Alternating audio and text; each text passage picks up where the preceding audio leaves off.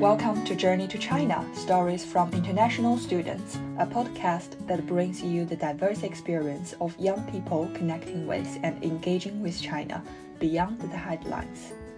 This is a podcast created by two students who've been living in both China and Sweden. I'm Luna, a native Chinese who is currently studying in Sweden. And I'm Victor, a Swede who has studied in China for two years and now a political science student in Sweden. With guests joining us, we hope to share more voices and experiences of studying and living in China, as well as the joys and challenges that they have encountered in this multifaceted country. Whether you are considering a journey to China or just curious about what it is like to live there, this podcast offers a unique window into this complex and dynamic country. So let's explore the many phases of China and get to know this incredible place a little better together.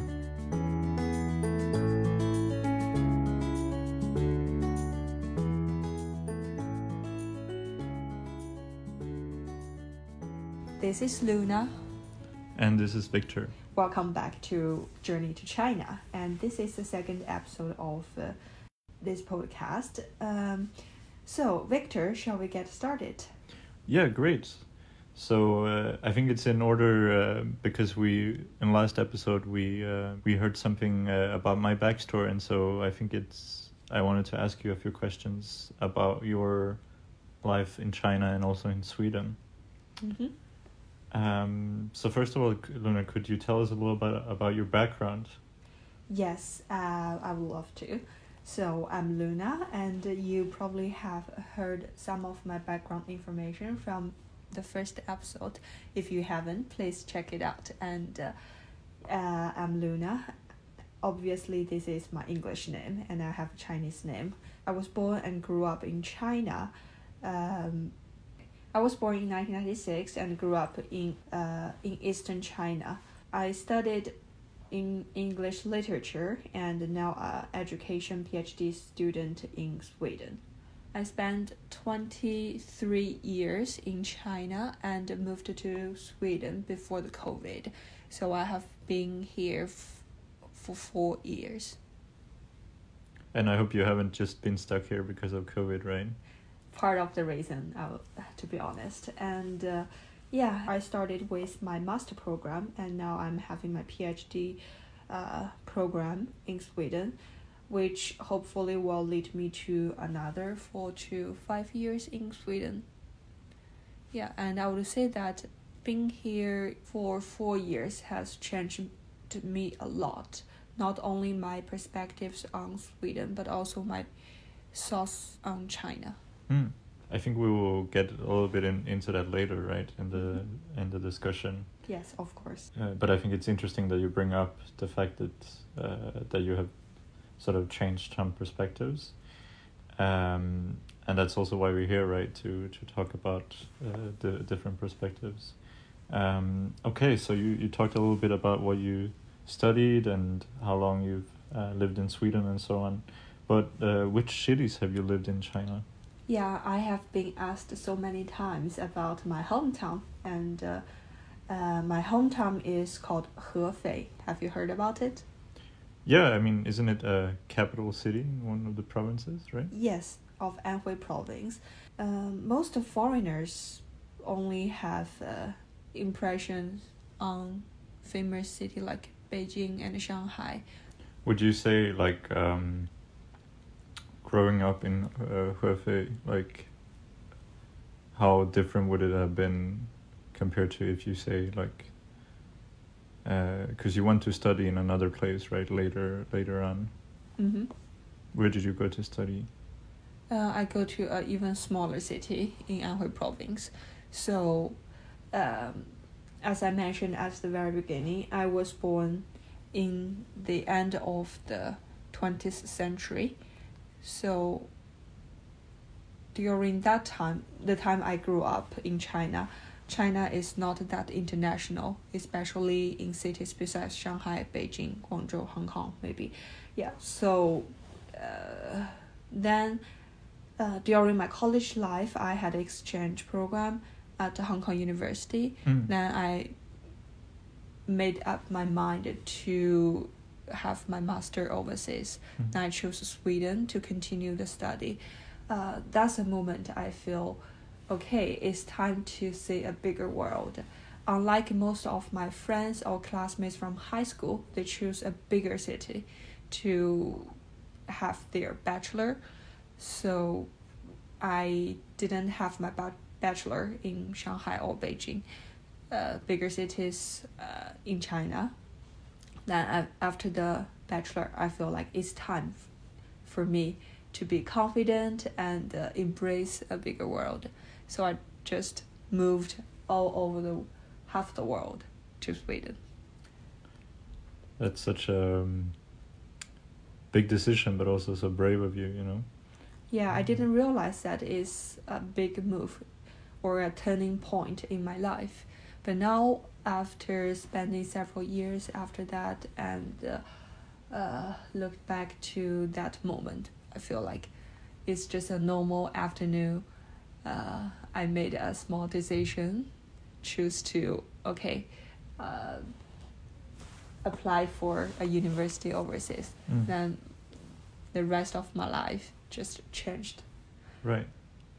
Yeah, that's very inspiring. You know. Mm-hmm. Um, I wanted to ask you because um, it's interesting, like you mentioned, the different cities um, and how a lot of people from smaller cities used, uh, usually go to the bigger cities, uh, especially young people, right? Yeah. And I think um, I don't think a lot of uh, foreign uh, listeners might know that in, in China they have this system of different tiers of the Mm. cities, uh, where Shanghai, the big cities like Shanghai and Beijing would be considered like the first tier cities, Mm. and so they're like considered mo- uh, the most important, right? Yeah, I don't know how to translate it in English, but in Chin- Chinese context, Beijing and Shanghai would be considered as a super tier. and like my hometown, the city like that will be called like first tier. Okay, isn't it like more like three, third tier or? Yeah, No, one, not- not two, just- three, four. Oh yeah, okay, so third, third Five. or fourth. Yeah, even have like a top tier for Beijing and Shanghai. And Okay. uh, uh, my hometown will be considered like the new uh, first tier. So It's Mm. like that because of the population. Mm. If we use that as a standard and the GDP, of course. Right. Yeah, and you know that uh, growing up uh, in China, I have witnessed, or my childhood had witnessed, uh, really rapid urbanization. Um, In what in what sense? yeah, and so many people like moving to bigger cities for better job opportunities and a more modern lifestyle. Mm. Yeah, so there's a big gap between the urban and rural populations. My parents, they come from a small city Mm. and then they moved to Hefei, the city I was born in and grew up. Mm. But for my generation, we still have some connections with our parents' hometown, and that's the part of the reasons I cherished my childhood Mm. to have a um, not a village but a small town lifestyle. Mm. Is that uh, part of the reason why you didn't end up going to one of the bigger cities in China? No, that's just because the bad decision I made about my college application. if there's someone who asks me about uh, suggestions about choosing a university for their bachelor, I would say go for a bigger city. Okay, so it's it's very like hard to find a, a job if you have a degree from Mm. from a smaller university. Um, not exactly, uh, but uh, I still think a bigger city, a university in bigger city, even this is average university, I still think location is really important Mm. because I'm kind of uh, career oriented. Like there's there's Um, just more opportunities, right? Yeah. Yeah. Uh, I think it's interesting you mentioned like the connection to your like your your parents' uh, hometown. Mm-hmm. uh, because I, a lot what I uh, like discovered a lot when I when I talk to um, to a lot of my Chinese friends is they understand their parents or their grandparents' dialect, but they don't Mhm. speak it. I don't speak. So you yeah yeah, okay. So do you do but do you understand it? Uh, I like I said, I come from Anhui province. The dialect is not that obvious. You can understand easily, at least compared with um, uh, Zhejiang or oh, Zhejiang, yeah. That's, yeah or Guangzhou for the Cantonese. Mm. Yes, um, and you have visited Jilin, you know, Mm. the Dongbei uh, dialect from uh, northern China is quite understandable, even for foreigners.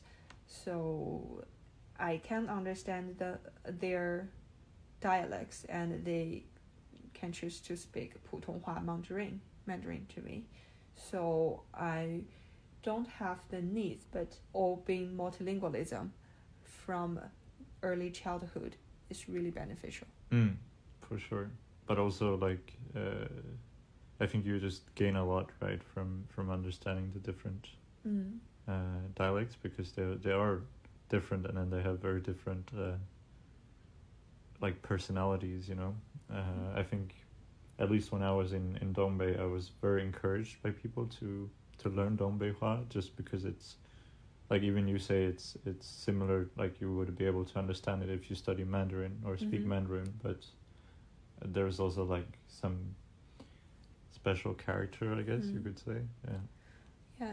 Earlier today, I was talking about uh, Norwegian and uh, Swedish uh, language with a Mm. friend, and she said that there wouldn't be too uh, many difficulties for understanding each other between Norwegian and Swedish. Mm. Uh, so, but in China, if you choose two extreme dialects, you cannot get what the other person is each saying. other's- Okay, yeah, so so that's like a good clarification for our listeners, just how different the the dialects can be.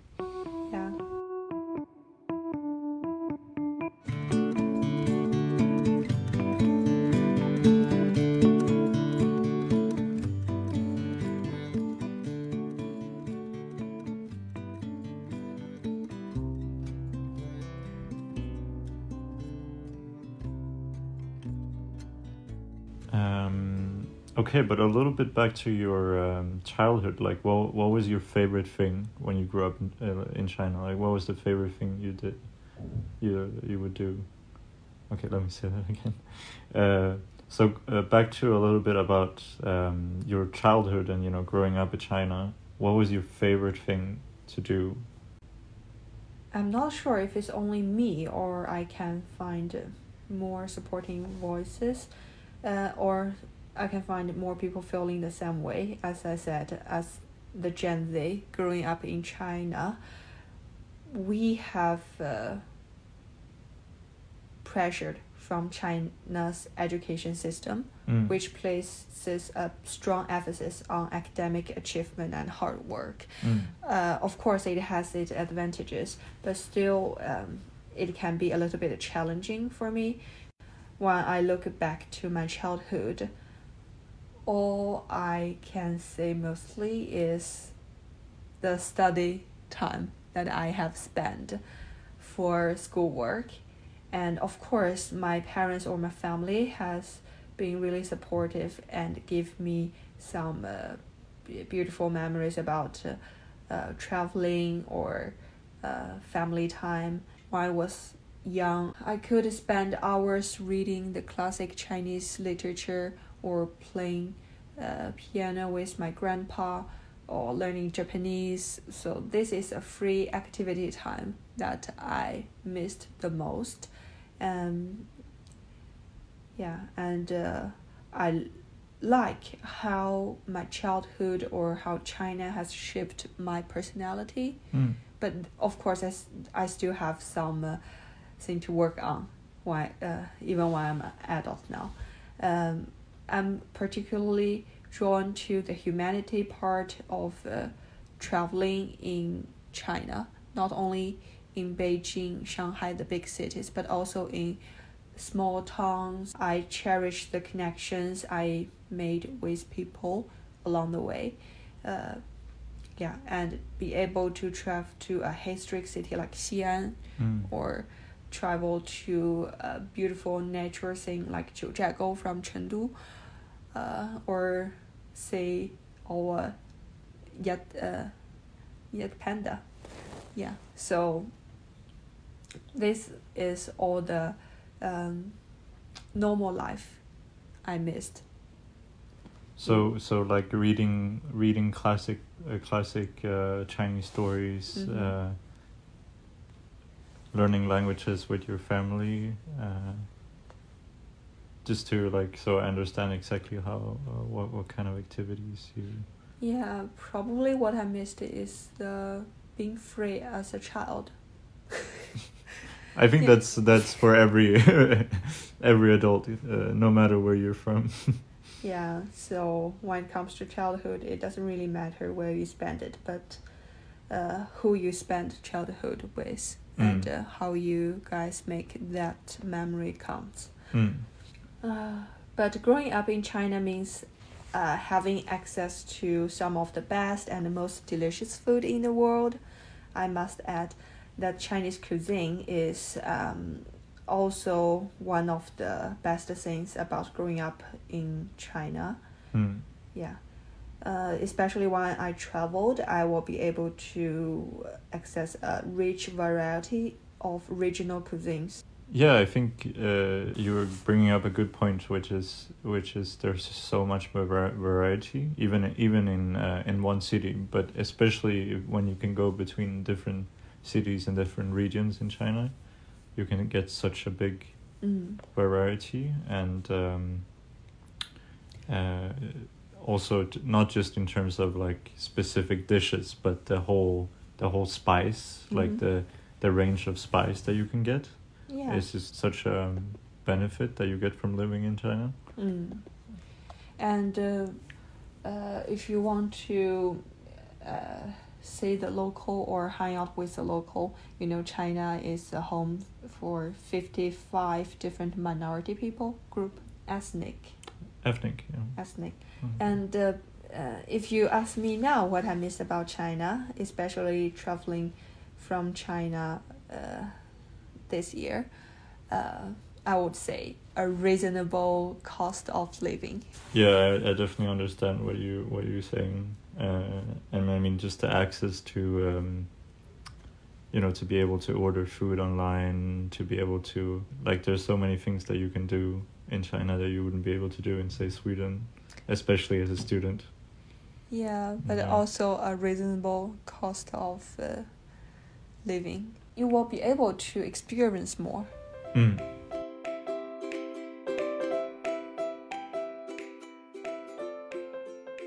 So, Luna, could you tell us a little bit about more about your universities and studies in China? Yeah, uh, my university days in China were busy and intense, to say the least. But um, I changed my personality a little bit when I was in the university. I used to be shy and, uh, you know, um, not brave enough to speak for myself.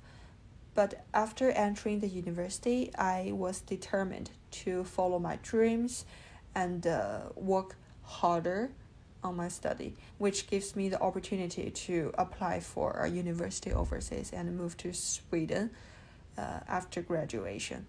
So I really cherish my university days that going to the library, hang out with my roommates, and uh, be more independent. Mm. Yeah, especially for a Chinese, you know, that growing up with your parents for 18 or 17 years, finally you don't need to argue about uh, study pressure or homework. You're afraid to university in a bigger city. Uh, your parents probably wouldn't be at the same city as you. You have more freedom to choose the life you want to build.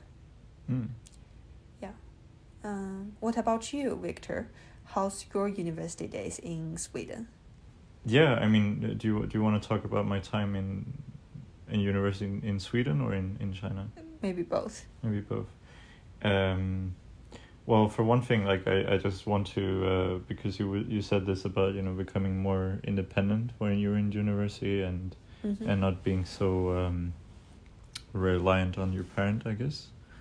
Uh, and I think this is a very big difference, like that I discovered from Sweden, because in Sweden, you know, we get student benefits, uh, and so f- like even in high school, we get some student benefits, Mm-hmm. uh, and so um, like very early on, like uh, a lot of Swedish people become very independent from their parents, uh, which is quite different. Like in China, you uh, you're often dependent on your parents for for many things, right? Mm.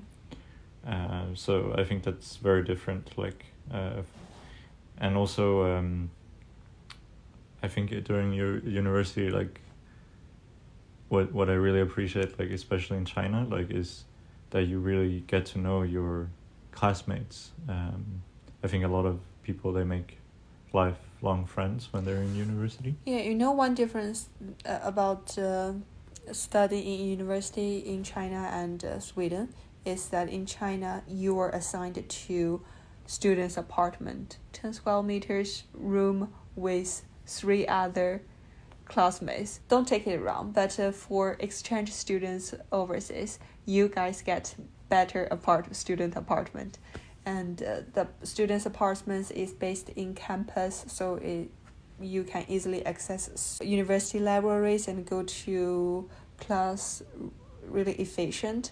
But you need to like squeeze in a small student's apartment with uh, other students Yeah, uh, and I I think that was really shocking for me uh, when I came the first time to China and. Uh, but people- you live alone I when when I was in uh, in China, I I, live, I lived with another roommate. Uh, so yeah, like yeah, like you said, for me, I I was very lucky uh-huh. as an exchange student. But but just hearing from my Chinese friends, like living together with three, sometimes four more people. I've even heard five people Eight. living t- together. Eight. yeah that's the maximum That's the maximum. Okay. Yeah, that's a lot. Um, yeah, I think that that's uh, yeah. Could you tell us a little bit more about that? Because that's a very unique experience. I think like living together with that many people for 3 Mhm. four years.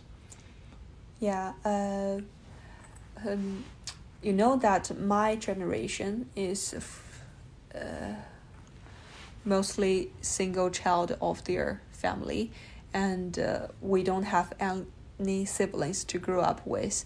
And suddenly you leave your you left your parents you moved in with three other girls in a small room and i feel like aha this is probably the chaos i might experience if i had siblings. And then suddenly you feel like okay i am alone in a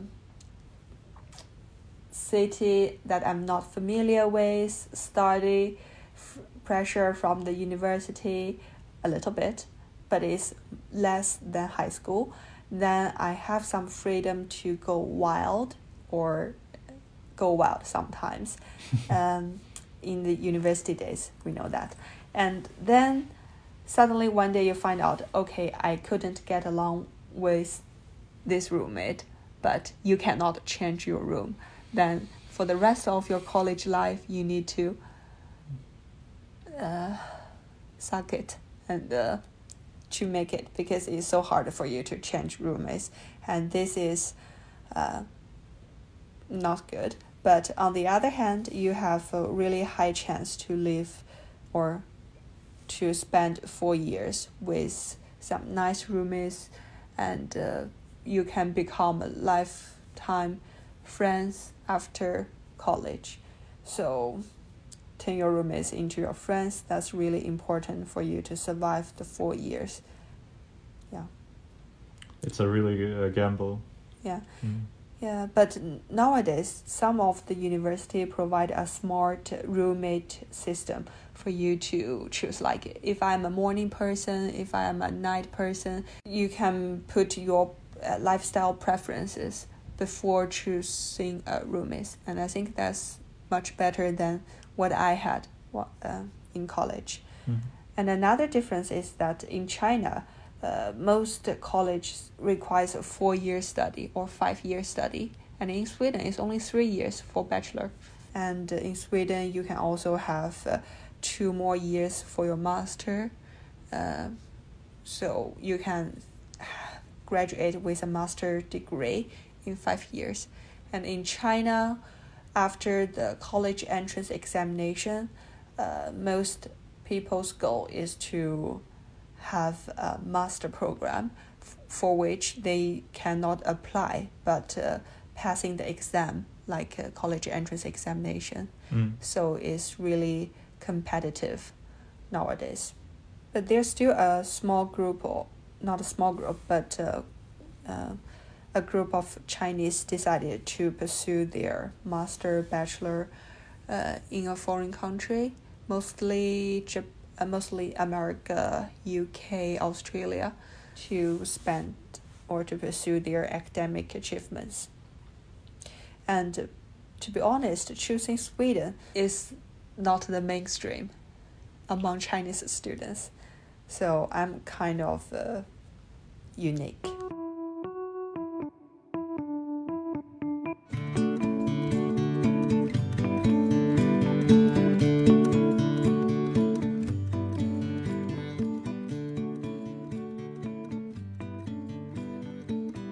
So, Victor, as a student who has experienced both study in Sweden and China, uh, can you share some differences or similarities? Of course, it's different for everyone, but uh, I think that I, at least in China, like I would study a lot more with other people. Like you said, going to the library, uh, and um, I would have like uh, fixed um, appointments where I would meet with other people and and study together. Mm-hmm. uh, which I never do in Sweden. I so that's like a very clear difference, uh, and I think there's also just more um, chance to to um, join different activities, Mm-hmm. uh, and I think that the the university life is just more hectic in China because you.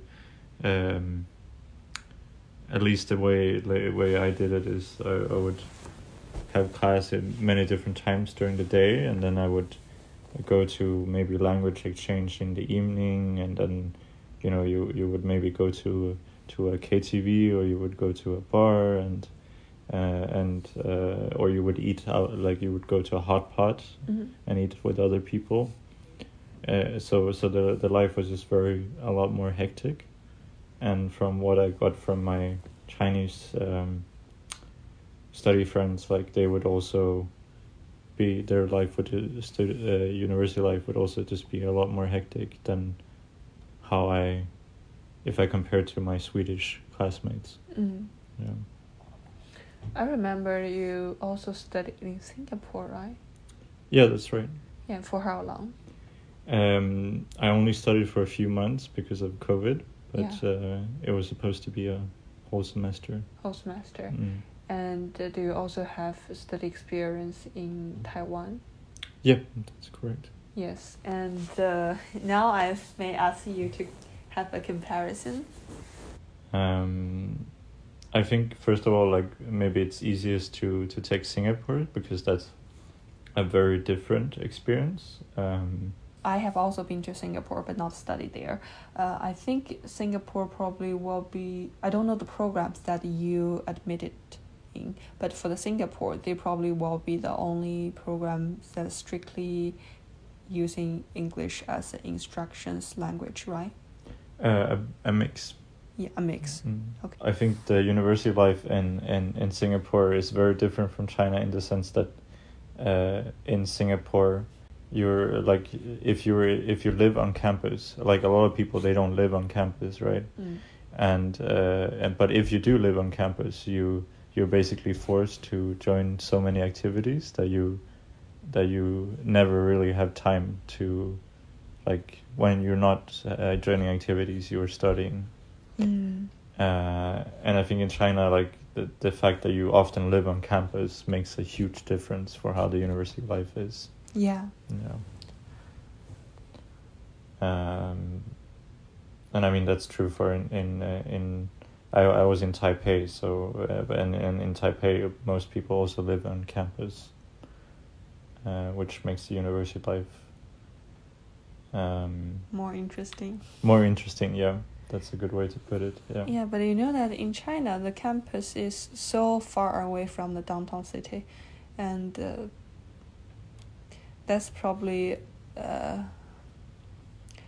also a good way for you to be more engaging with the campus life for the study life instead of like uh, going to the bar. So you will be more uh, campus life based. Mm.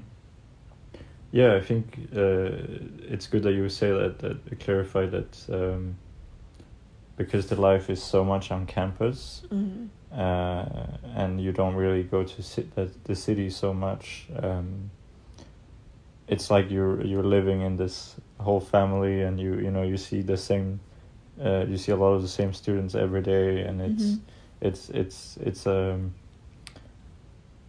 It's like you're in in this bubble, you know. Yeah. Yeah. And and you know that the cafeteria, or in China we call it uh, 食堂, or 餐厅, Yeah. in campus is not only with a reasonable price but also with a diverse range of choices.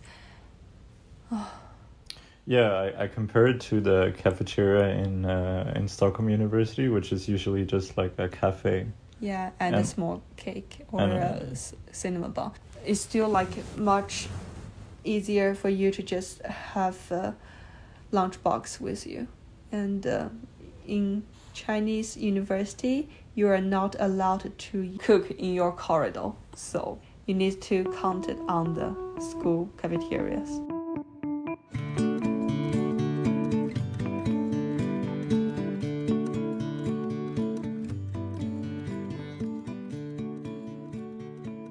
Something I noticed, uh, Luna, from my Chinese friends uh, that are my age, uh, we're, we're talking about Gen Z, right? Yeah, Gen Z. It's just how active people are on social media. And I'm not just saying, because, uh, like, of course, people in Sweden and Europe and the US are, are also very active on, on all kinds of social media platforms. But I don't think that it's it's to the extent that, that it is in China because um, almost all my Chinese friends are, are like constantly, you know, posting on on WeChat. Uh, they send me stuff from they, they look at Weibo or they uh, it's uh, and and like of course WeChat is is also just so integrated in in in life. Like it's it's often called a super app right? Because it has so many different things. Um Yeah. so it, it's just like to a whole nother level um and how you like you interact with different people uh and I think um, I've seen you use a lot of platforms like um, Hongshu, uh, Red, Xiaohongshu, Xiaohongshu, uh, and um, so so I wanted to ask you like how how do you use these platforms? Yeah, um, I think China has a really thriving social media landscape uh, with several popular platforms that you have mentioned. And uh, I, I can start it with the most popular one, uh, WeChat. And for the WeChat, foreigners are also welcome to register it. Uh, but I think the versions you used may be a little bit different from the version that I used. Uh, the biggest success of uh, WeChat is it connected or engaged with older generation Chinese because like my parents they don't use Weibo, Xiaohongshu or Zhihu, but they need WeChat in their daily life uh, for so many purposes like uh, joining a WeChat group of uh, from the workplace, which is which is something I don't like because WeChat uh is also widely used in workplace. And for me, WeChat is quite person, is quite personal that I used for bond with bonding with my friends and family. Yeah. And uh, another platform that's really popular is among the uh, Chinese students, overseas Chinese students, I would say, is Xiaohongshu uh, which translates to Little Red Book I think it was founded when I was in college. It's a social commerce platform that combines e-commerce and social media, um, allowing users to discover and purchase products from a variety from a variety of brands.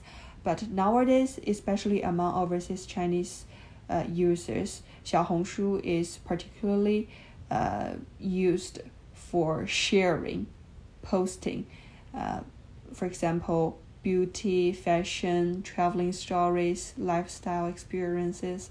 You can compare compare it with Instagram, but Xiaohongshu has more functions than Instagram, especially for overseas Chinese students.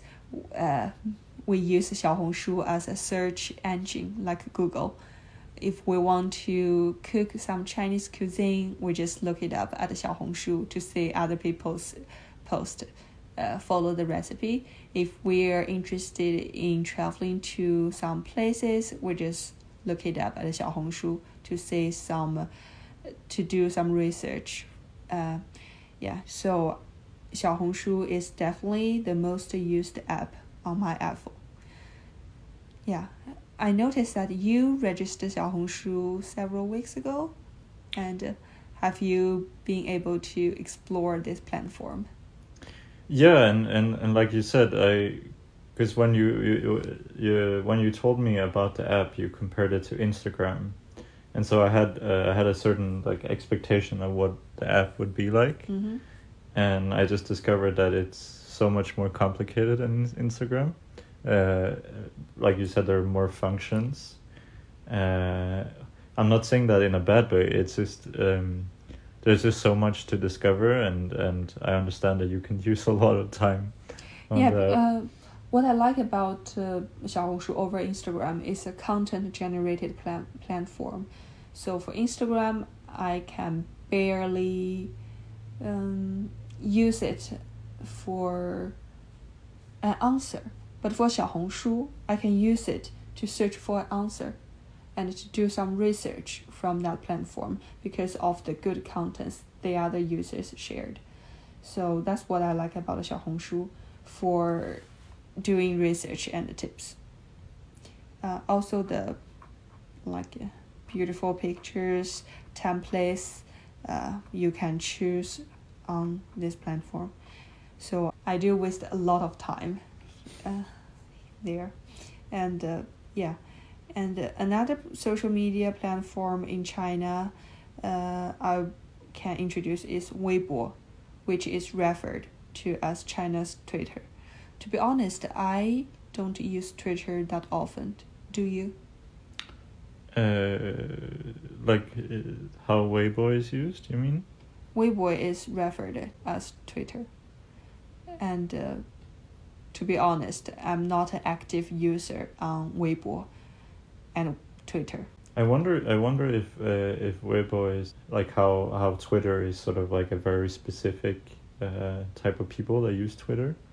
Yeah, maybe like uh, celebrities, politicians, media. But for me, I the I checked Weibo several times per day for breaking news and trending topics if something happened, if you want to gossip about uh, something, then you use Weibo.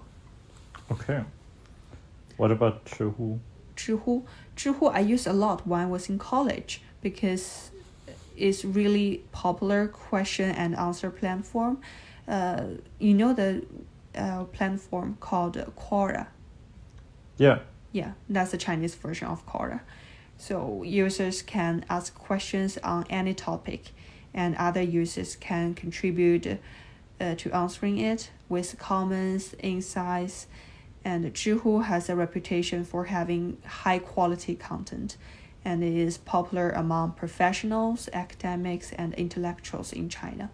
So uh, I used Zhihu for uh, sophisticated questions and Xiaohongshu for like uh, lifestyle, traveling, or uh, study.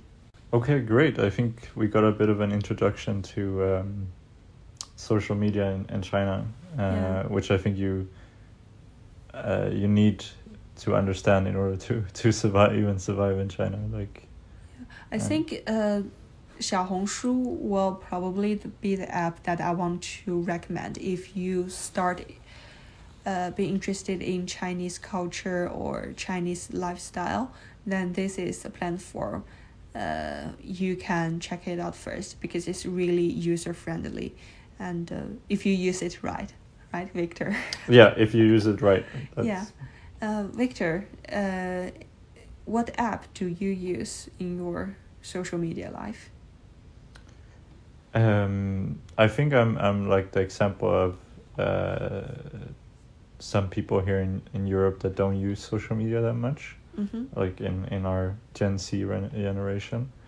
Um, but if I was gonna pick one app, it would probably be f- um, it would probably be Facebook, just because it's like um, it's used a lot in college life, like t- for groups and uh, Mm. student clubs, this this sort of thing, or or if you want to join events um,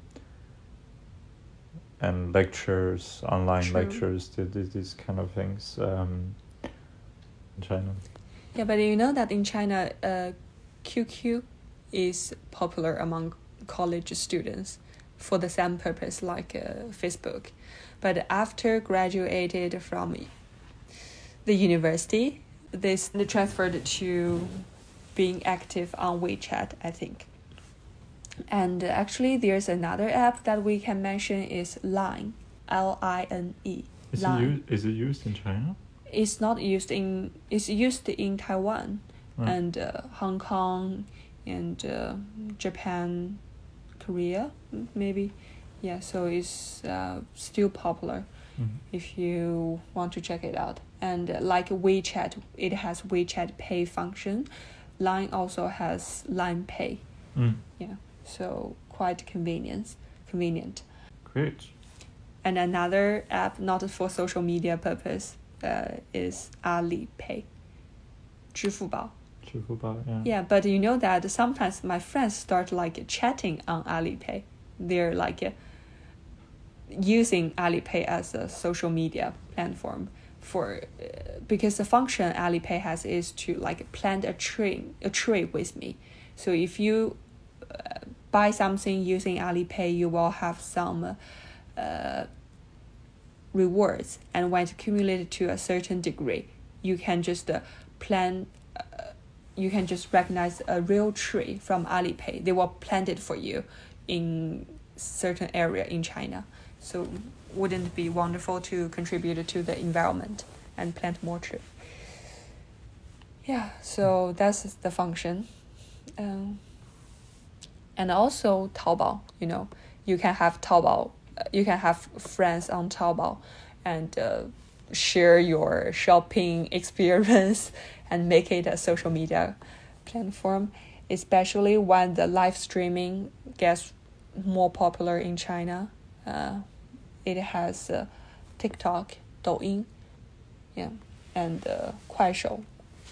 I never used them, but uh, it still has a big market in China. Yeah, I think our, our listeners who uh, who haven't been in China will will hopefully now understand just how many apps there are and how much they're being used and how they're being used in very different ways. Yeah, when you yeah. think like uh, we don't have Uber yet, but we have Chinese version like uh, Ele.me or Meituan. Yeah, so many platforms. And when you go for a ride, you can have some sharing e-bike to or scooter to rent on the app. And Victor, do you use app for learning Chinese? Uh, I do use uh, Zhihu a lot. Um, for learning Chinese. Yeah. Yeah. Any other specific Chinese app for the language purpose only? Uh, I mean, Pleco is, uh, Mhm. I use a lot. Um, I don't think I use apps that much for that. I usually just try to read uh, like different newspapers or. Um, uh, Zhihu is the only really app that I use for. mm, Mm. good to know.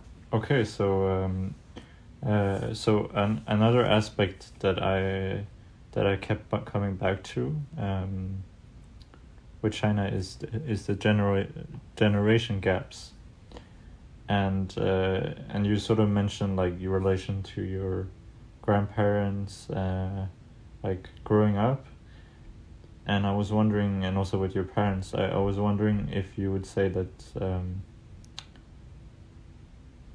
that's like very different like you between you and your parents and your grandparents like can you really tell I think there's a huge generation gaps between me and my parents, my grandparents, even uh, you know that even with my cousins, I can feel there's some struggling struggles in communications. Uh, probably they think I'm too west, uh, too western, and uh, um, I think in most cases the generation gaps happen because of our different values and beliefs. Uh, I start understanding my I start understanding my parents because they grew up from a different generation. Like they have they grew up during the Cultural Revolution. I grew up with maybe the best time of China with like uh, the survival of China and uh, uh, for the older generations in China, they often emphasize traditional values. For example, respect for authority, hard work, well, me as the young generations tend to be more individualist, individualistic and open-minded. Um, that's the different attitudes towards life, and I really like one thing from a Chinese politician called uh, uh, 求同存异, seek common ground while reserving differences. So you should, you cannot de- deny the differences between uh, two different generations, but you can still seek the common ground. How about you? As someone who grew up in the West, do you have or experience the generation gaps? Uh, I mean, there are definitely generational gaps, but they're not as big as in China. That's for mm. sure. Um, just because how how so much have happened in China in the past yeah, 30, not, 40 years. Uh, yeah. yeah. Not only between generations, but also between rural and urban divisions, you know. That's why I feel it's so hard to find someone that you can communicate with. Okay, that's probably too much. Yeah and so keep it open minded and uh, always bear in mind that we love each other. That's how I told myself uh, because I kind of like have arguments with my parents or my family uh, when it comes to big decisions in my life. And as a Chinese parents, traditional parents, they want to intervene my life and after spending more time in Sweden I trying to I try to build my boundaries and there is a long journey for us so we're still working on it but I'm happy to say that uh, uh, recently or in the recent few years more young Chinese generations, they come to the realization that they need to fight for their own lives.